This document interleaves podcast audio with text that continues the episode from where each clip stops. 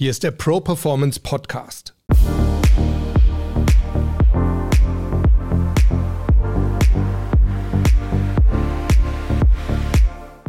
Ich bin Harald Dobmeier und wir reden hier über starke Mindsets, über starke Auftritte und wir sprechen mit starken Persönlichkeiten, die uns ihre Erfolgsgeheimnisse verraten.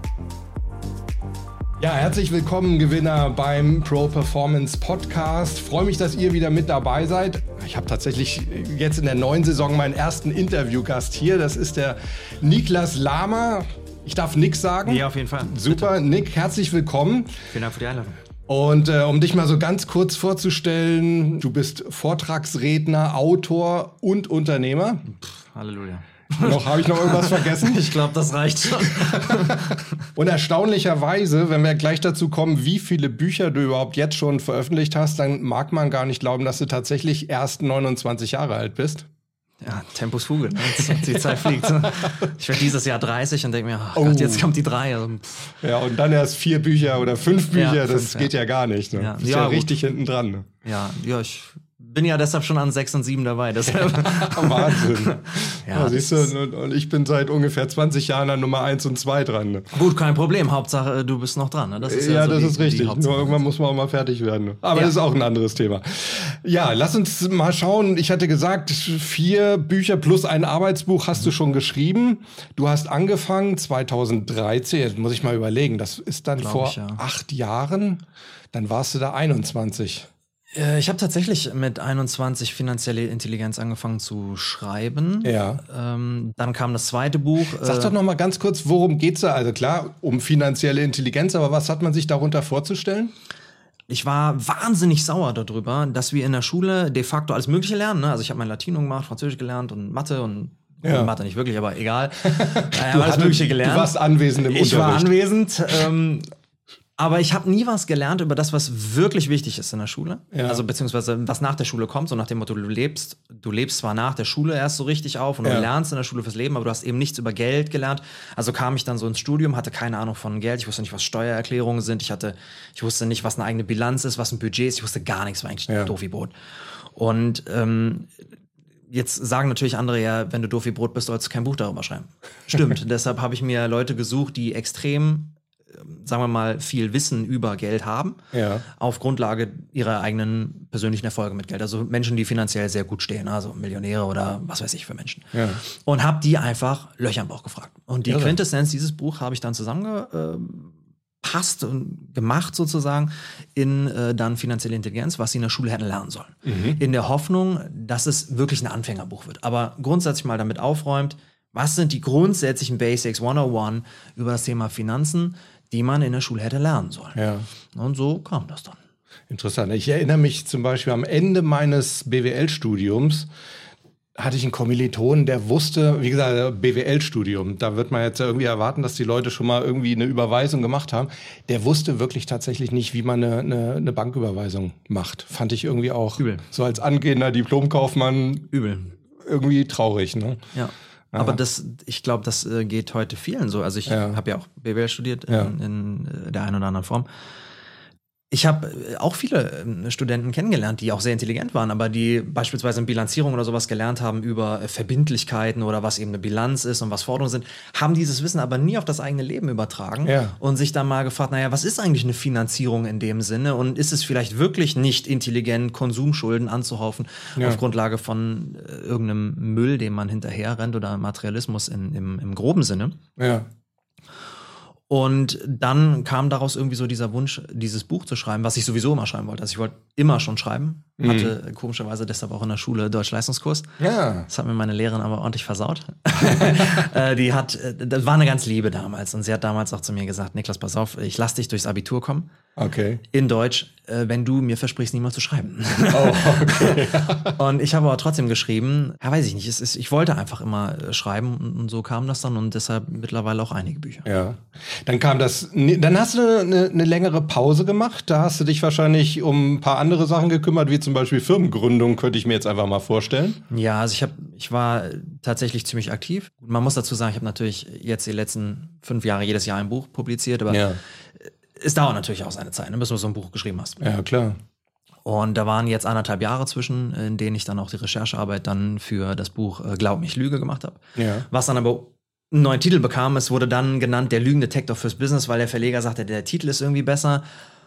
Dann ging das eigentlich auch so nahtlos weiter. Sag mir mal kurz, worum ging es da beim Lügendetektor? Der Lügendetektor war das Buch, was ich eigentlich immer aus so, so einem Groll geschrieben habe, denn es ging mir oder es geht mir tierisch auf den Senkel, dass Menschen Schwierigkeiten haben, ehrlich zu sein, Ja. die Wahrheit zu sprechen. Und also wollte ich grundsätzlich mal recherchieren, warum ist das so? Wie viele Lügen erzählen wir uns täglich? Wie kann ich diese Lügen besser wahrnehmen? Wie kann ich ein Gespräch initiieren, was mehr Wahrheit fördert? ehrlicher ist, eine offene und ehrlichere Kommunikation. Und ich hatte schon immer so ein, so ein Fable für Körpersprache, Mikro-Makro-Expressionen. Und dann habe ich gesagt, ja, jetzt schreibst du da mal was drüber und bringst das eigentlich mehr so fürs, für, für den, für, fürs Business raus, Ja. einfach mal, um so, ein, so eine Möglichkeit zu geben, zu lehren, schau mal in der Verhandlung dahin, schau mal im Gespräch mit deinem Chef oder mit deinen Mitarbeitern oder mit deinen Kollegen dahin, einfach um, ein, um eine ehrliche Kommunikation zu fördern. Ja, super. Dann kam das dritte Buch, Rebellion im Hamsterrad. Genau. Da ging es, glaube ich, so ein bisschen darum, ähm, aus Routinen auszubrechen und so ein bisschen die Komfortzone zu verlassen. Ne? Ja, und die Rebellion im Hamsterrad war so mein erstes Buch, wo ich sehr viel aus dem Stoizismus mit reingebracht habe. Ja. Noch nicht so viel wie heute, aber es war so das erste zum Thema raus aus deiner Komfortzone, mach einmal die Dinge, die dir völlig widerstreben, wo du normalerweise dir an den Kopf fassen würdest und denkst, Mensch, habe ich sie eigentlich noch alle beisammen? Aber mach diese Dinge einfach mal, denn mit dem Hintergrund äh, Memento Mori, so habe ich auch ein ganzes Kapitel genannt in dem Buch und was ich auch in meinem neuen Buch hier auffasse, ist die Grund, der Grundgedanke, egal was du tust im Leben, du stirbst sowieso. Aus dem ganzen Spaß hier kommst du sowieso nicht lebend raus. Also mach lieber die Dinge, Ja. weil du bereust sowieso nur am Ende die Dinge, die du wirklich gerne getan hättest, aber nicht getan hast. Ja, richtig. Einfach auf Grundlage von Angst oder Panik oder dem permanenten Vergleich mit anderen Menschen. Ja. Gibt es ja ähm, Untersuchungen, was heißt Untersuchungen? Es gibt Gespräche mit sterbenden Menschen, wo man sie auf dem Sterbebett noch gefragt hat, was bereust du? Und es waren eigentlich durchgehend, genau wie du sagst, eben Sachen, die sie nicht gemacht haben.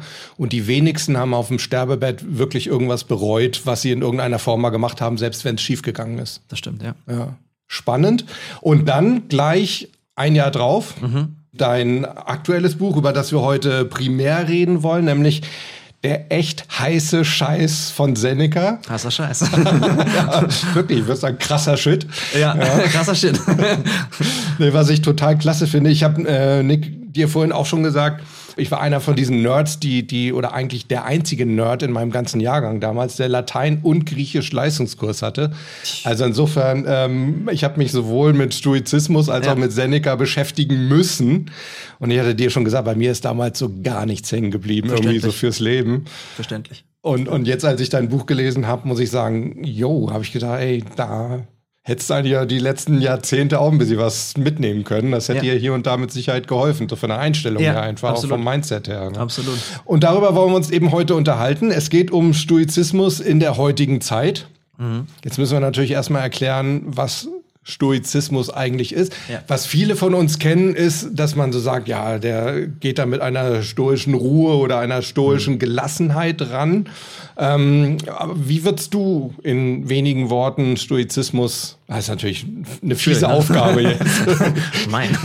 eine ganze, sag ich mal, philosophische Schule irgendwie so in we- wenigen Worten zu, zu sagen. Aber wie würdest du es für dich zusammenfassen? Ich würde den Stoizismus tatsächlich als die konträre Philosophie zur heutigen oder zum heutigen gelebten Hedonismus sehen. Also jetzt ohne abstrakt philosophisch zu werden, ich bin kein studierter Philosoph.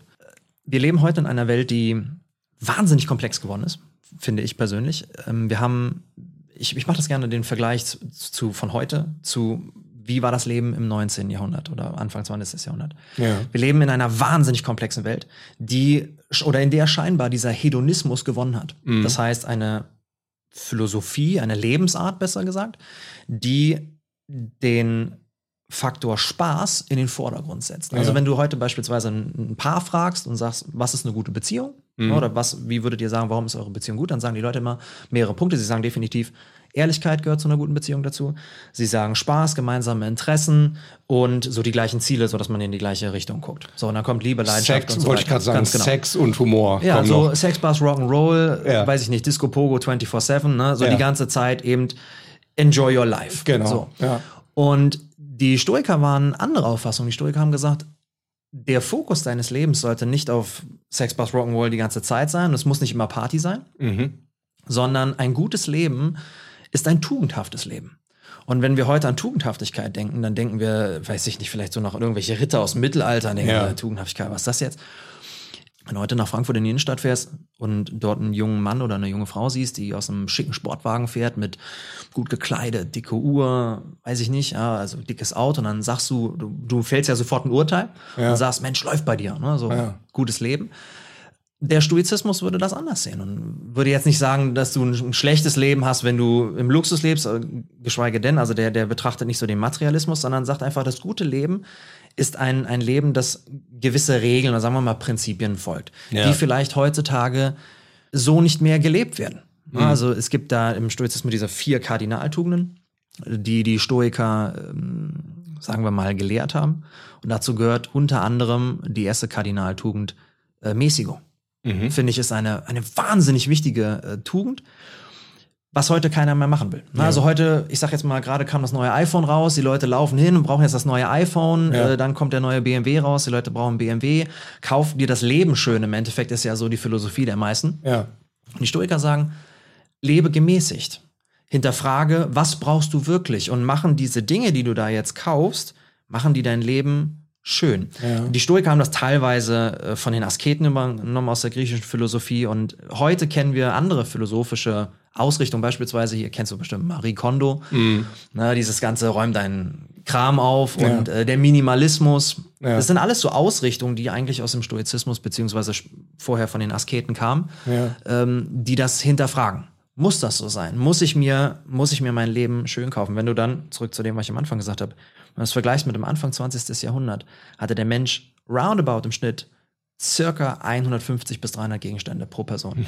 Heute ist der deutsche Durchschnittshaushalt bei über 15.000 Gegenständen. Ja, es ist irre. ne? Wir wissen gar nicht mehr, was wir besitzen, Ja. geschweige denn Ja. warum. Ne? Wir halten an Dingen fest, obwohl wir schon längst loslassen könnten. Ja. Und der Stoiker konzentriert sich auf das gute Leben, was gleichzeitig bedeutet, tugendhaft zu leben, gewissen Prinzipien und Maßstäben zu folgen, die vielleicht heute gar nicht mehr so sexy sind. Mhm. Es ist eher ein ruhiges Leben. Vielleicht auch ein, ein in sich gekehrtes Leben. Aber wer will denn heute noch ruhig sein? Ne? Also heute ist ja so die, die Zeit, ähm, wenn du heute was sein willst, dann musst du ja dich präsentieren, dann musst du Likes haben, du musst bei Social Media sein, du musst dies, du musst jenes, du musst Aufmerksamkeit generieren. Letztens habe ich noch, ich glaube, es war Hermann Scherer, der, der gesagt hat, äh, die neue Währung heutzutage heißt Aufmerksamkeit. Ja. So, und der Stoiker sagt, die neue Währung ist, wenn schon, Ruhe Ja. und Harmonie. Ich sehe das ähnlich übrigens mit der Aufmerksamkeit, aber ich verstehe da was völlig anderes drunter. Ja, also was Hermann Scherer unter Aufmerksamkeit versteht, ist, dass du quasi im Mittelpunkt stehen musst und, und immer ne, die Aufmerksamkeit quasi auf dich richten musst. Ähm, und ich sehe das eher so, die, die Aufmerksamkeit ist unsere Währung irgendwie. Und zwar das, worauf wir unsere Aufmerksamkeit richten. Ja, und eben Absolut. und nicht mehr uns von jedem Scheiß, darf man jetzt hier sagen, ne, wenn das Ja. Buch schon so heißt, dürfen wir das Wort auch benutzen. Geht's. Ne? Ähm, nicht, sich nicht von jedem Scheiß ablenken lässt, sondern irgendwo auch mal sagst, ich äh, konzentriere meine Aufmerksamkeit, weil das ist wirklich etwas, das ist begrenzt. Unsere Aufmerksamkeit ist stark begrenzt. Sehr stark. Ja? Ähm, und ich konzentriere das auf eine Sache und mache die dafür richtig. Und ich glaube, das passt auch ganz gut in, Stoiz in Stoizismus. Ne? Absolut, absolut. Ich, ich denke manchmal, ähm, ich lese super gerne Cal Newport. Ja. Wow, einfach Work. Deep Work, auch sein neues Buch. Ja. Ähm, jetzt zum, zum Thema Eine Welt ohne E-Mail, super tolles Buch. Und er ist ja auch jemand, der eben sagt, Mensch, achte auf deinen Fokus, weil das ist die Währung, die du verschieden verteilst Genau, mit deiner genau. Zeit. Ähm, und nichts anderes haben die Stoiker gesagt. Eben. Also das Prinzip Memento Mori ist so ein ganz großes Prinzip aus dem Stoizismus, das im Endeffekt sagt, pass mal auf, du stirbst. Ja.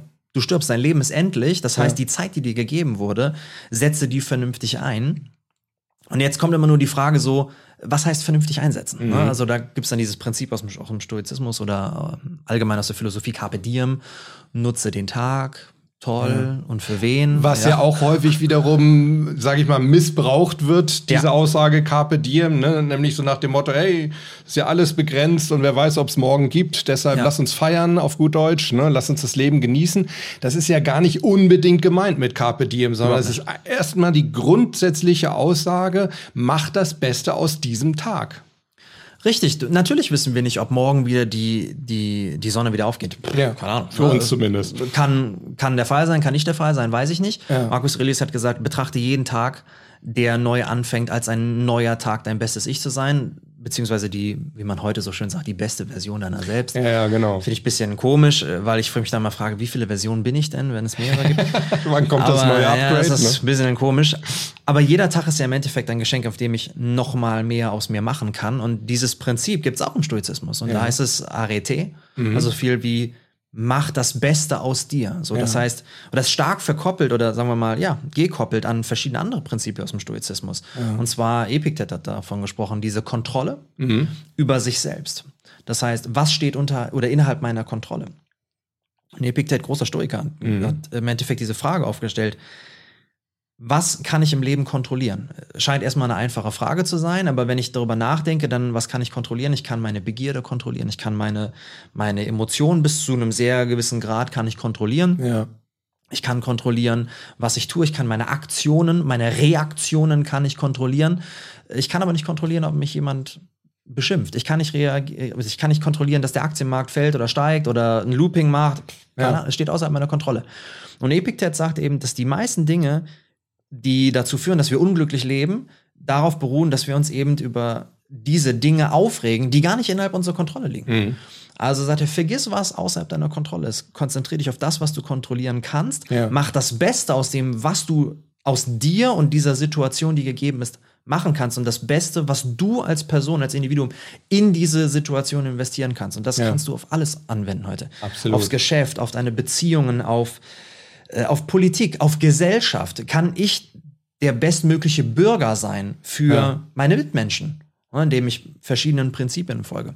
Und deshalb ist das das Spannende oder das Schöne auch am Stoizismus, dass ich diese Prinzipien, der Stoiker, der Stoizismus, einfach auf alles anwenden kann. Und es eine so wahnsinnig praktisch gelebte Philosophie ist, mhm. im Gegensatz, sagen wir mal, zu anderen griechischen Philosophen, die mehr so sehr theoretisch oder Sehr theoretisch um die Ecke kommen ja. und wenn ich das dann lese, dann wieder denke ich, sitze wieder in der 10. Klasse am Lateinunterricht ja. und äh, bitte rettet mich. Ne? Ja. ja, wobei, wie gesagt, äh, das Interessante ist ja, man beschäftigt sich vielleicht im Lateinunterricht irgendwie mal mit, mit Seneca und liest den, äh, mhm. ist auch nicht, nicht so ganz einfach zu übersetzen.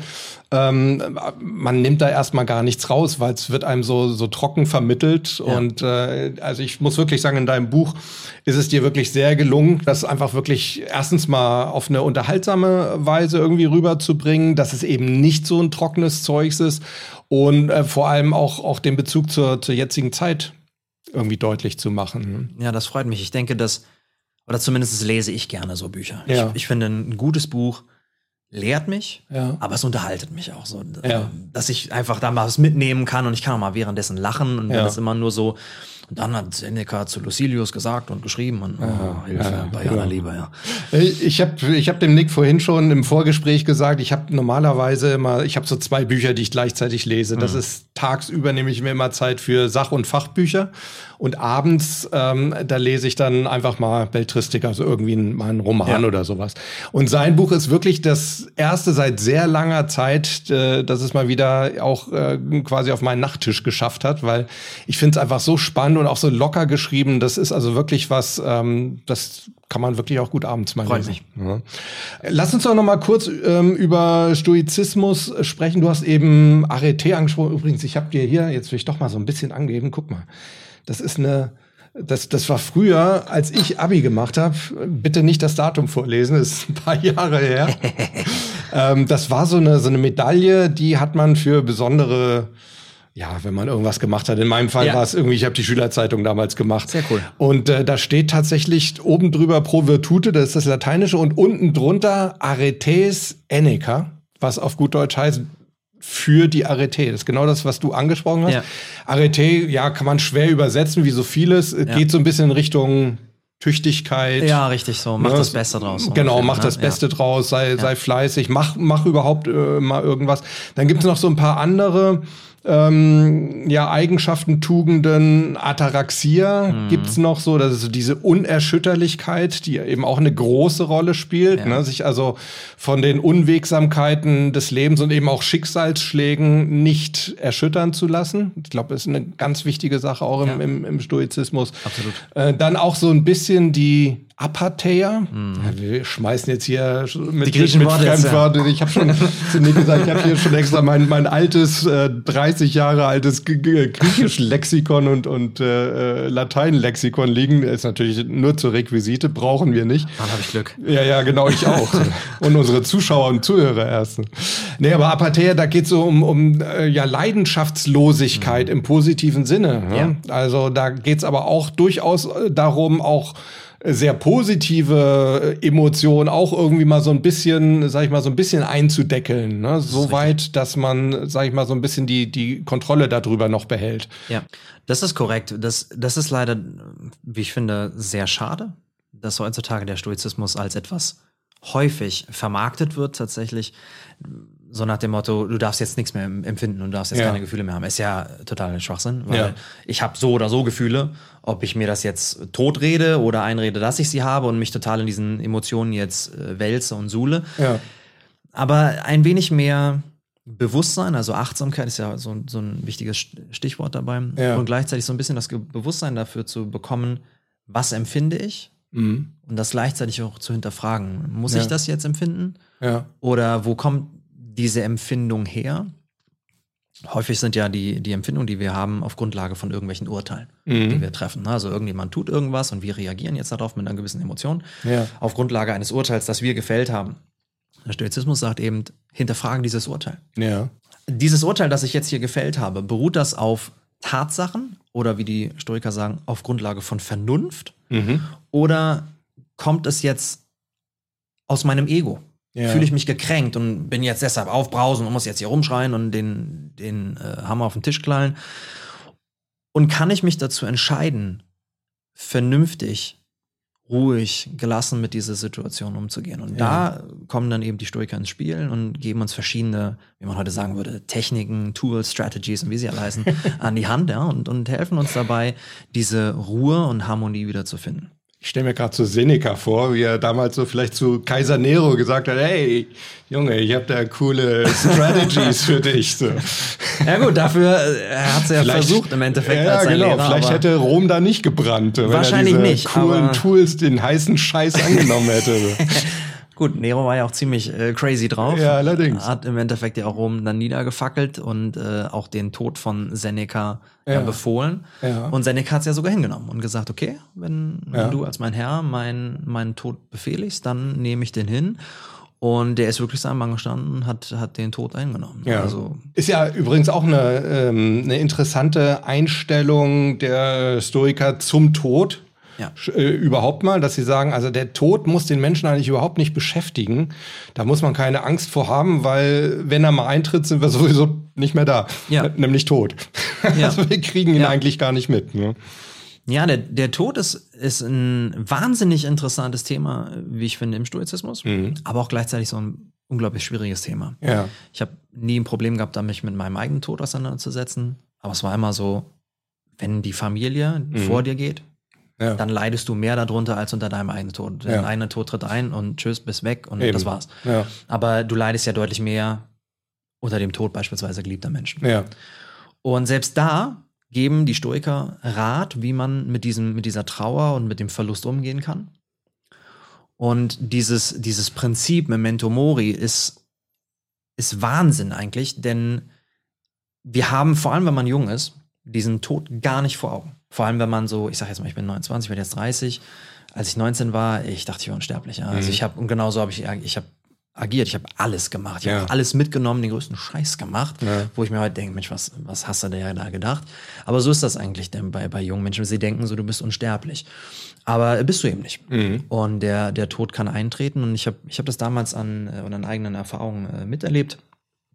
Ich war damals, ich glaube, 24 oder so und bin äh, zurückgeflogen von, äh, Berlin nach Düsseldorf. Ja. Äh, Nachtsflug. Ich war, hatte ein Wochenende mit meiner damaligen Freundin in, in Berlin verbracht. Super. Ne? Also mit Theater und tollem Restaurant und ein schickes Hotel und war einfach super. Ja. Und sind dann nachts zurückgeflogen und ich sitze also neben ihr und neben einem anderen Herrn in der Mitte in, in dieser Boeing.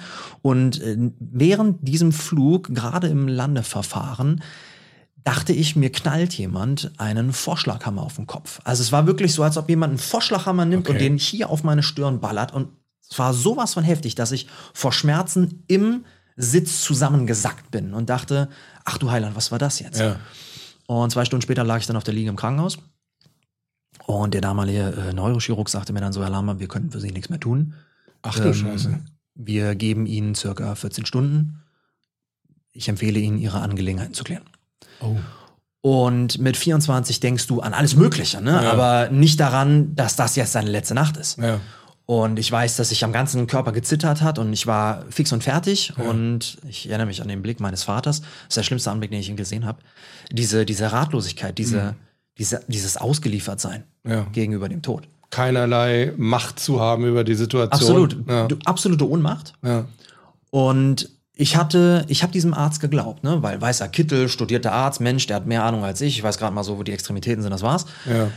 Und damals äh, habe ich dann, oder mein, meine Eltern haben dann rumtelefoniert, ne? Freunde, Bekannte, auch Ärzte, die waren. Und einer von denen hat gesagt, Bundeswehrarzt, pass auf, fahr nach Hause, sag dem Arzt, unterschreib dieses Formular, fahr nach Hause, du wirst morgen noch leben. Mhm. Mach dir keinen Kopf, du lebst morgen früh.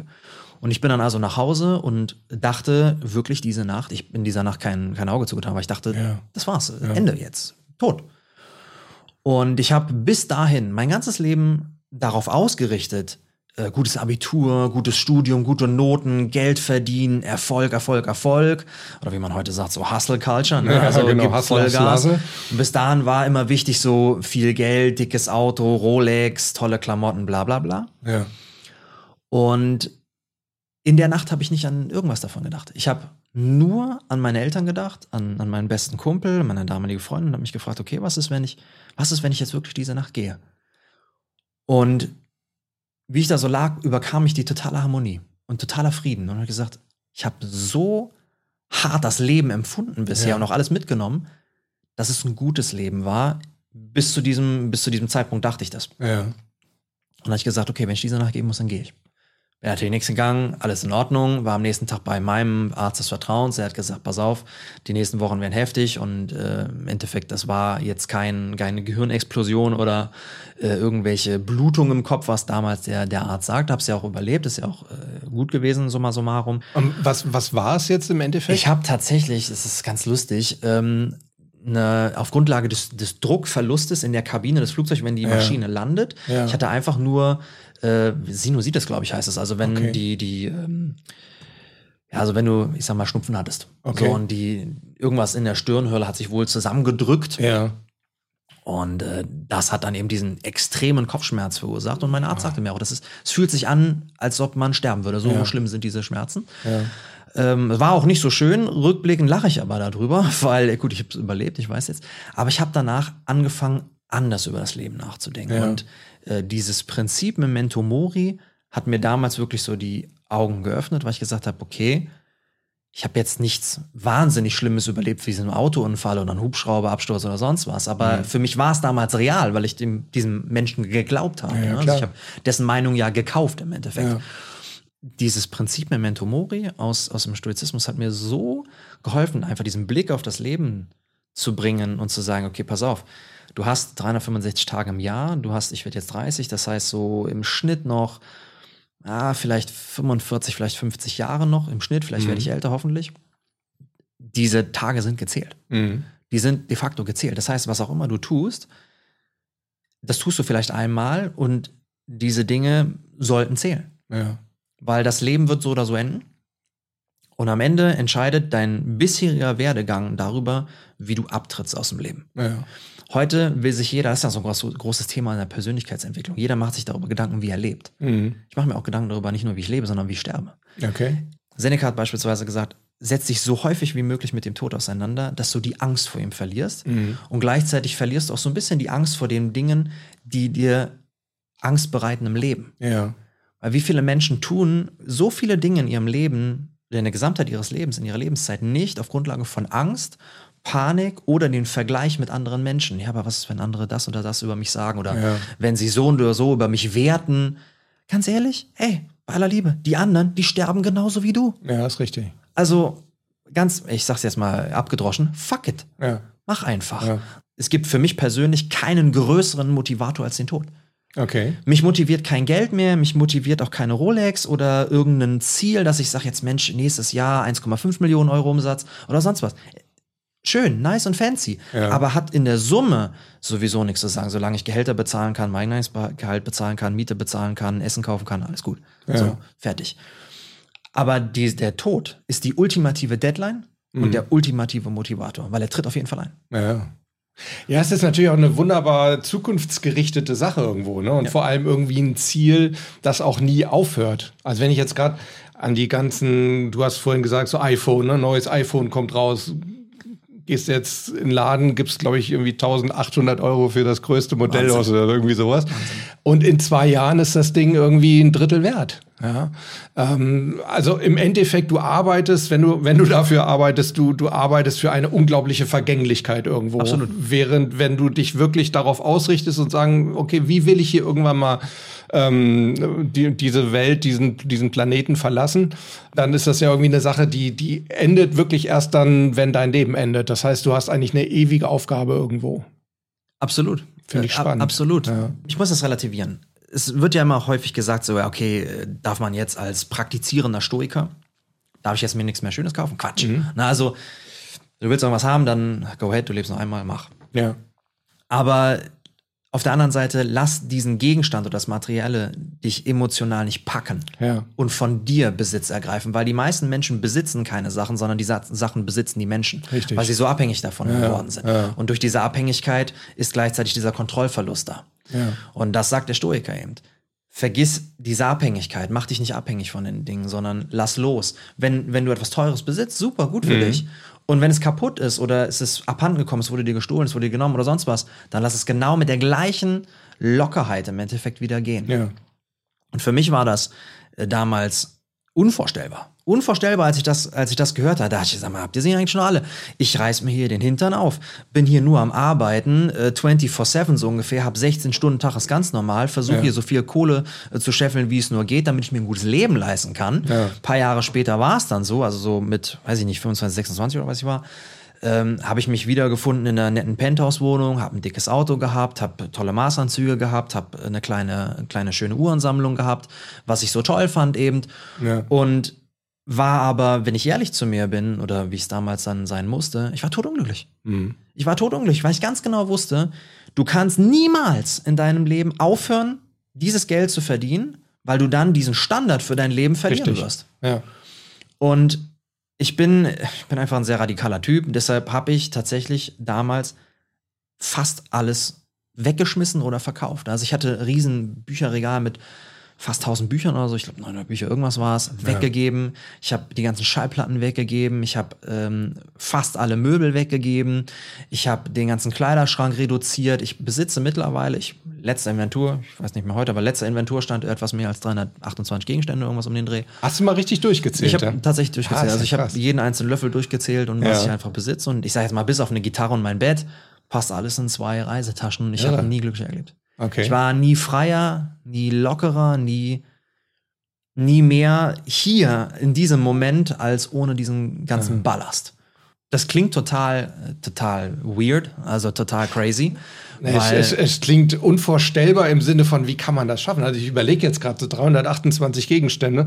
Ich glaube, dieses Studio allein hat zehnmal so viel. Ja, wie, wie schaffst du das? Du, du fokussierst dich einfach auf das, was wirklich wichtig ist. Ja. Vielleicht zu dem angekoppelt, was du am Anfang gesagt hast ist die heutige Währung der Fokus und die Konzentration auf das Jetzt. Ja. Und nicht die Aufmerksamkeit, seht mich, seht mich, seht mich, weil das einfach nur Ego getrieben ist. Ja. Sondern den Ballast loszuwerden und sich frei zu schaufeln und ja. herauszufinden, was sind wirklich die Dinge, die ich im Leben brauche. Ja. Und da kommt wieder dieses Prinzip, was ich am Anfang gesprochen habe oder wovon ich gesprochen habe, vom Stoizismus rein.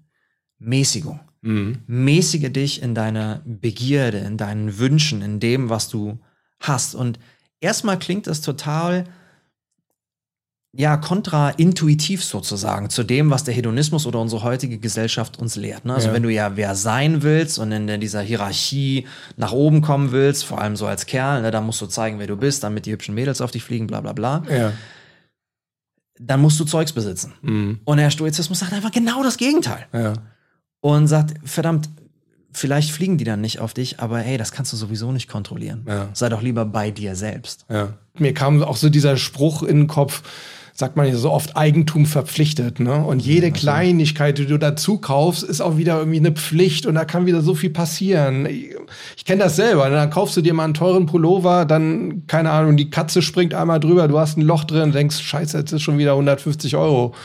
Ganz gerade wegwerfen, ärgerst dich wahnsinnig drüber. Ja. ja. Über eine Nichtigkeit im Endeffekt. Ja, ne? genau. Aber also, du ärgerst dich ja im Endeffekt nicht darüber, weil das Ding jetzt 150 Euro gekostet hat, sondern nee. weil du eine emotionale Bindung zu diesen Dingen aufgebaut hast. Ja. Und das Problem in unserer heutigen Welt ist. Auch eine Abhängigkeit. Ja, irgendwo, absolut. Ne? Und das Problem einfach in unserer heutigen Welt ist, dass wir emotionale Bindung gegenüber Dingen aufbauen, ja. anstatt gegenüber Menschen. Ja.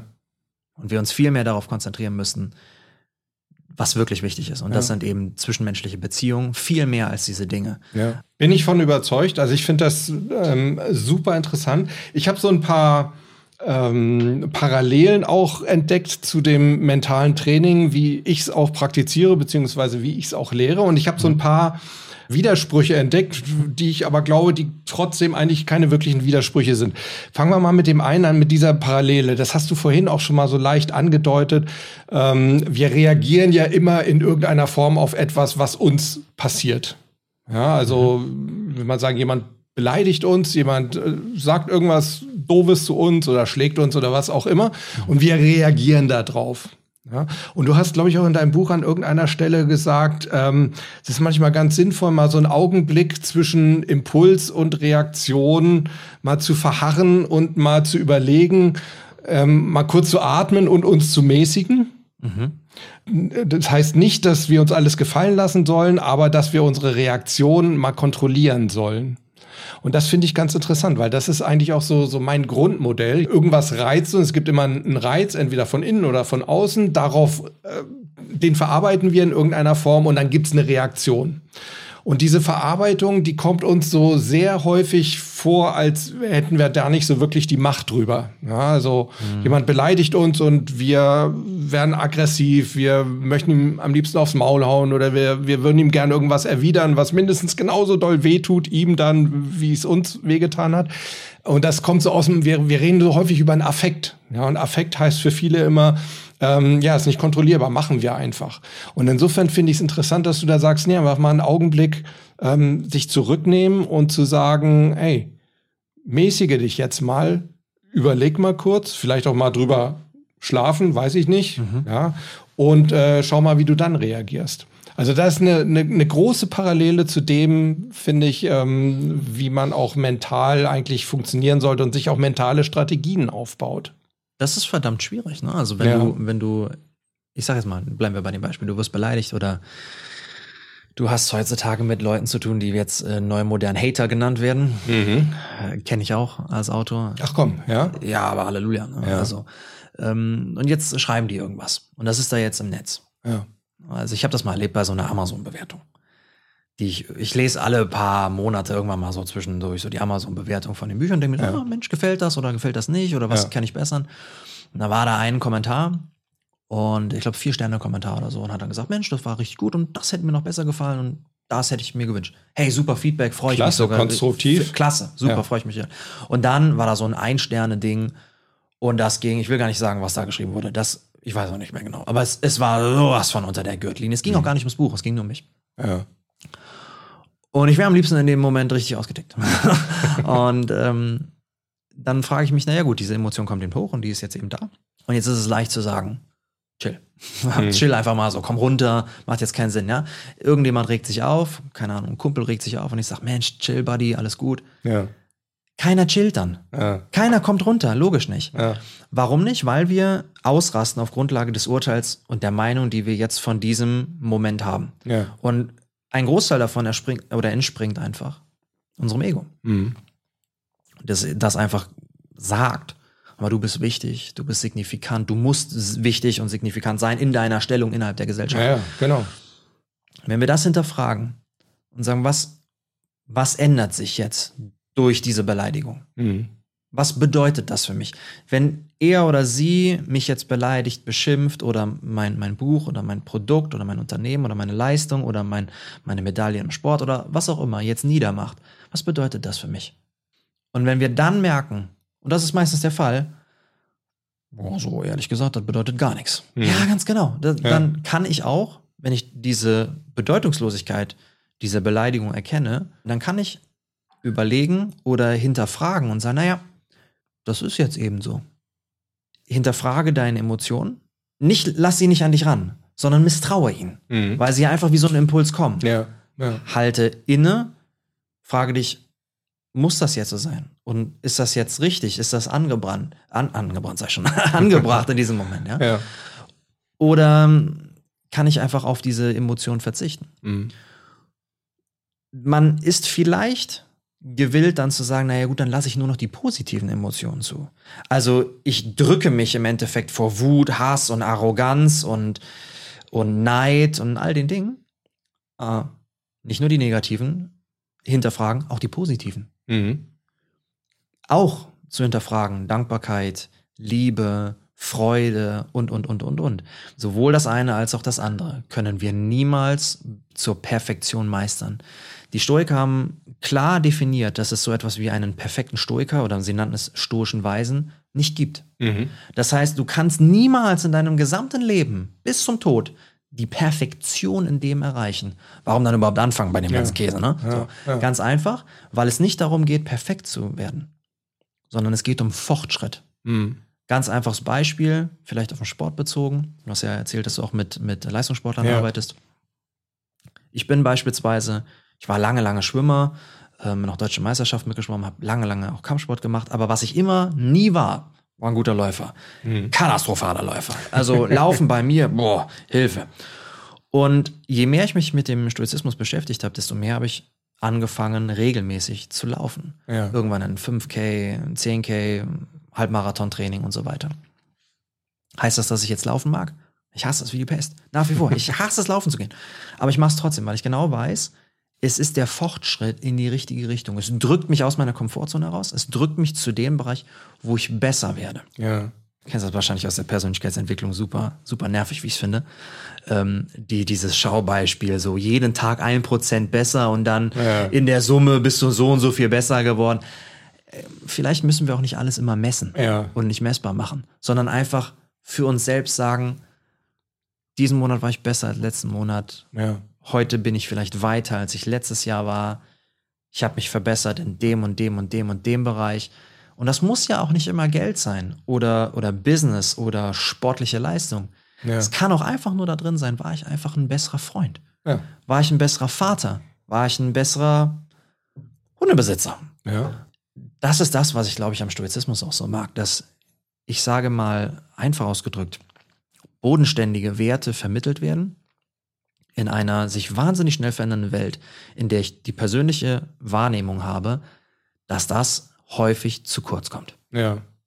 Ist viel dran. Ich finde es auch sehr interessant, ähm, was du über, über Perfektionismus gesagt hast. Ist ja etwas, was die Stoiker komplett ablehnen, auch mhm. Perfektionismus und das Streben nach Perfektion ähm, ist etwas, womit ich mich sowohl persönlich als auch äh, fachlich jetzt als, als Mentalcoach auch sehr auseinandersetze. Und ich sage mal so ein, ein Schritt aus dem Perfektionismus raus ist zu sagen, gib dir die Chance auf eine zweite Version. Und zwar jetzt meine ich nicht eine Version deiner selbst, sondern du machst irgendwas, mhm. keine Ahnung, machst eine Ausarbeitung, machst, arbeitest an der Präsentation, hast immer das Gefühl, das ist aber noch nicht perfekt genug. Mhm. Sag dir einfach mal, hey, jetzt ist diese Version fertig, die ist gut, ja.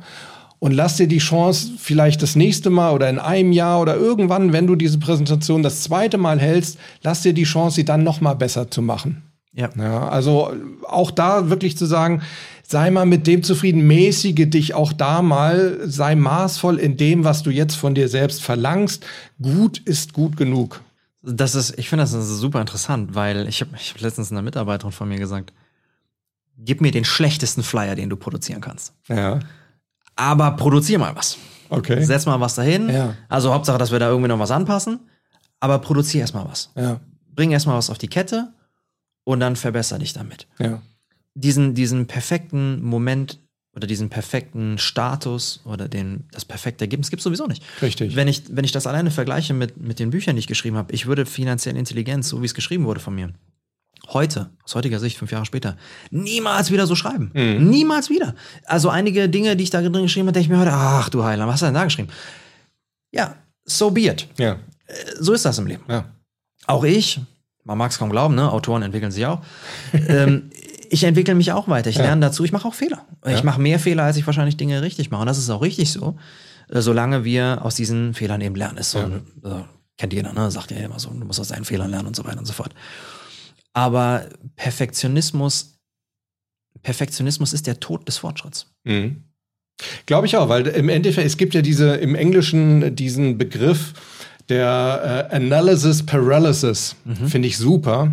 Bedeutet nämlich, du, du zerdenkst Sachen wirklich zu Tode, bevor du sie überhaupt machst. Ne? Also gerade, wo du jetzt von deiner Mitarbeiterin gesprochen hast, kann mir das so richtig vorstellen. Machen auch viele meiner Kunden, die müssen irgendwie, ich sag jetzt mal, äh, einen Vortrag halten oder sonst was und kommen nicht mit einer ersten Version raus, weil sie dauernd überlegen und dann stellen sie alles nochmal um.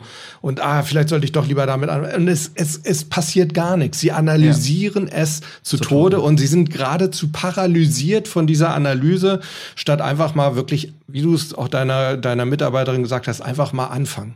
Ja.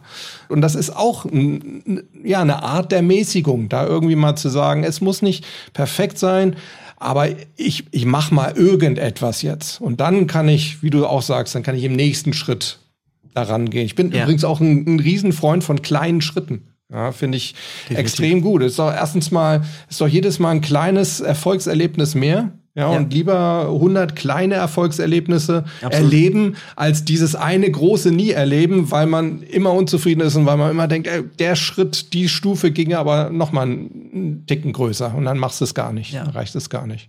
Wo dann wieder Vergleich wieder reinkommt. ne? Richtig, wo genau. du dich einfach vergleichst und sagst, Genau. aber er hat den oder sie hat den großen Schritt geschafft. Eben. Ich jetzt nicht, ich habe nur das Eben, geschafft. es, es wird doch jetzt erwartet, ne? und das sind Genau. ja auch immer so diese Erwartungen von außen, die wir glauben, erfüllen zu müssen. Ja, also auch gerade, was vorhin auch Social Media angesprochen, ne?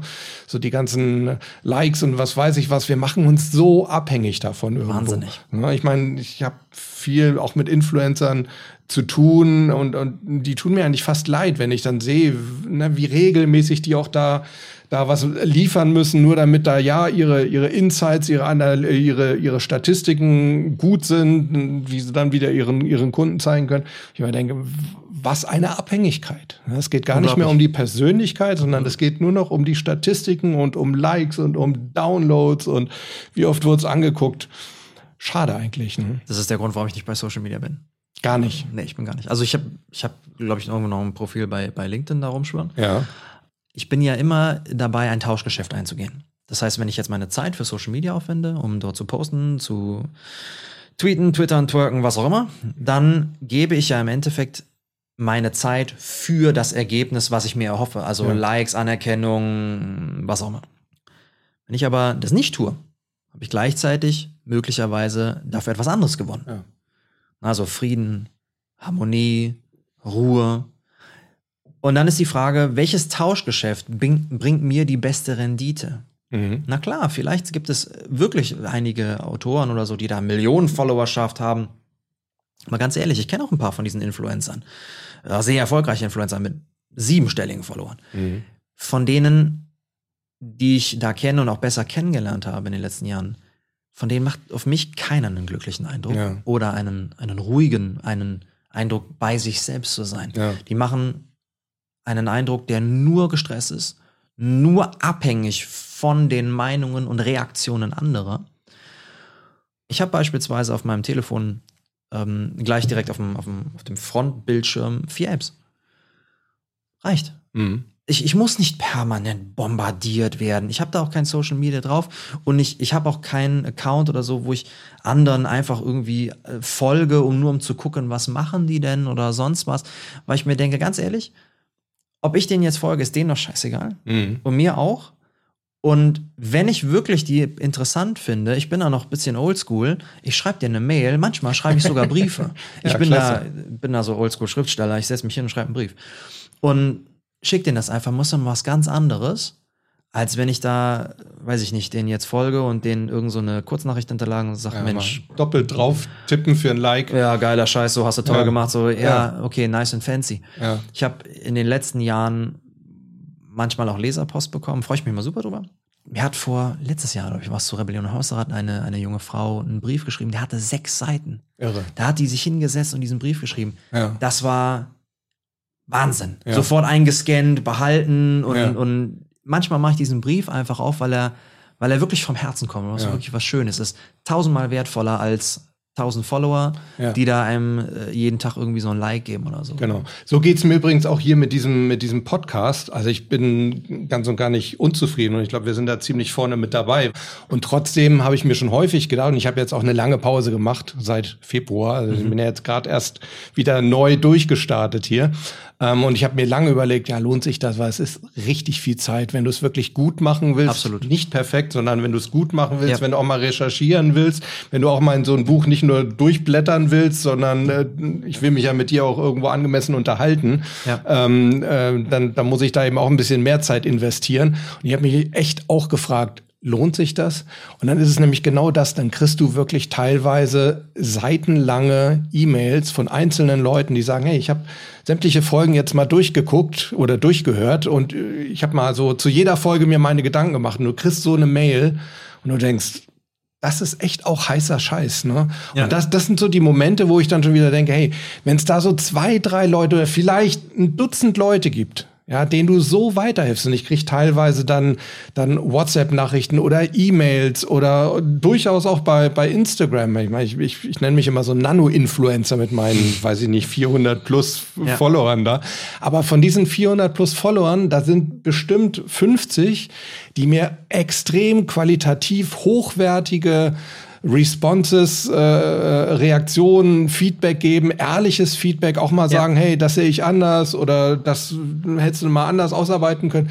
Und das, das ist dann wirklich meine, meine Motivation, wo ich sage, ja, das gibt cool. offensichtlich echt so ein paar, Super. denen hilft das echt. Ich finde es wichtiger zu wissen, da sind 20 Leute, die da echt was rausgezogen haben. Das ist, ich glaube, dass dieser, wie man heute neudeutsch sagt, so dieser Impact, ja.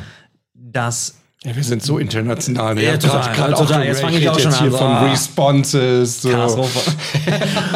ich glaube, dieser, dieser Impact ist ja auch das, was dann im Endeffekt die Freude ja. an der ganzen, ganzen Geschichte ausmacht. Ne? Richtig. Ja. ja. Eigentlich ein schönes Schlusswort, ne? Findest du? Ja, gar Du würdest gerne weitermachen, ne? ich, bin da, ich bin da ganz offen so. Ich bin, ich bin für alles offen. Ich sag auch da, lass uns uns mäßigen. Und dann machen wir lieber, machen wir, machen wir noch mal eine zweite Folge. Ich fand es auch super interessant, Nick.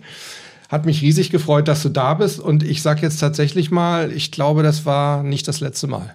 Ja, würde mich freuen jederzeit. Ja, du hast ja auch gesagt, es sind zwei neue Bücher in der, in der, beziehungsweise eins in der Mache, eins in der Denke sozusagen. Genau. Wobei das, was nur in der Denke ist, da gefällt mir der Titel noch besser. Aber sag mal, sag, sag mal die beiden Titel, Nummer 6 und Nummer 7.